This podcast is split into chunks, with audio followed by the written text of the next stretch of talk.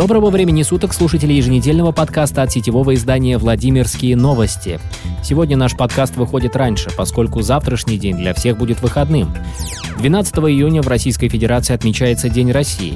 В этом году он пройдет с обязательным учетом действующих ограничений для недопущения распространения коронавирусной инфекции. Большинство мероприятий состоится в онлайн-формате, чтобы не создавать массового скопления людей. С 9 июня в Петушинском районе отменили комплекс ограничительных и иных мероприятий, направленных на недопущение распространения новой коронавирусной инфекции. Решение было принято на основании анализа эпидемиологической ситуации, исходя из устойчивого снижения роста заболеваемости на территории муниципального образования. Также на территории всего региона отменили цифровые пропуска. Исключение составляют два муниципальных образования в Гусь-Хрустальном районе, поселки Золоткова и Мезиновский, где введен комплекс ограничительных мероприятий. Там цифровые пропуска будут действовать до снятия карантинных ограничений. Сипягин подписал закон о наливайках в многоэтажных домах. Согласно документу, розничная продажа алкогольной продукции в объектах общественного питания в многоквартирных домах и на прилегающих к ним территориях допускается только в заведениях с общей площадью зала обслуживания посетителей не менее 50 квадратных метров. Ограничения введены по многочисленным просьбам жителей региона, передает пресс-служба администрации области.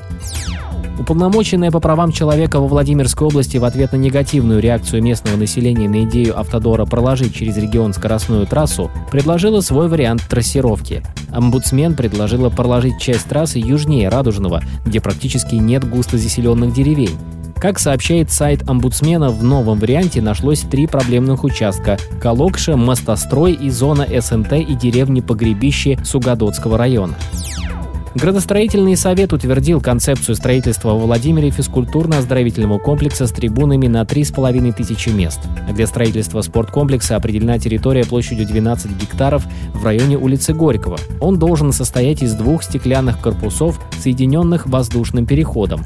Размер основной арены 72 на 36 метров с трибунами для зрителей на 3,5 тысячи мест, где можно будет проводить как всероссийские, так и международные мероприятия самого высокого уровня. Акции Владимира Сипягина на бирже губернаторов снова отметились падением.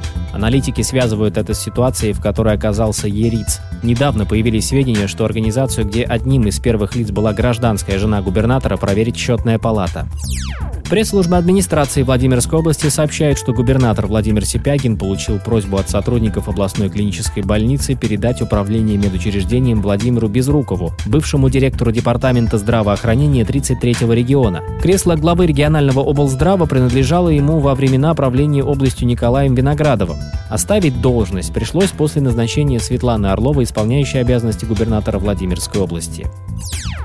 Во Владимире провели совещание по вопросам организации и проведения 24 июня парадов, посвященных 75-летию Победы в Великой Отечественной войне. На совещании обсуждались организационные вопросы, а также противоэпидемические меры, необходимые при проведении торжественных мероприятий для обеспечения безопасности граждан во время праздника. В Белом доме должны проработать вопрос места проведения парада. Оно должно позволить избежать массового скопления зрителей и в то же время обеспечить прохождение строя военнослужащих и проезд военной техники. На этом наш подкаст завершен. Другие не менее важные новости, как всегда, можно найти на страницах сетевого издания «Владимирские новости». Желаем вам хороших выходных, оставайтесь с нами.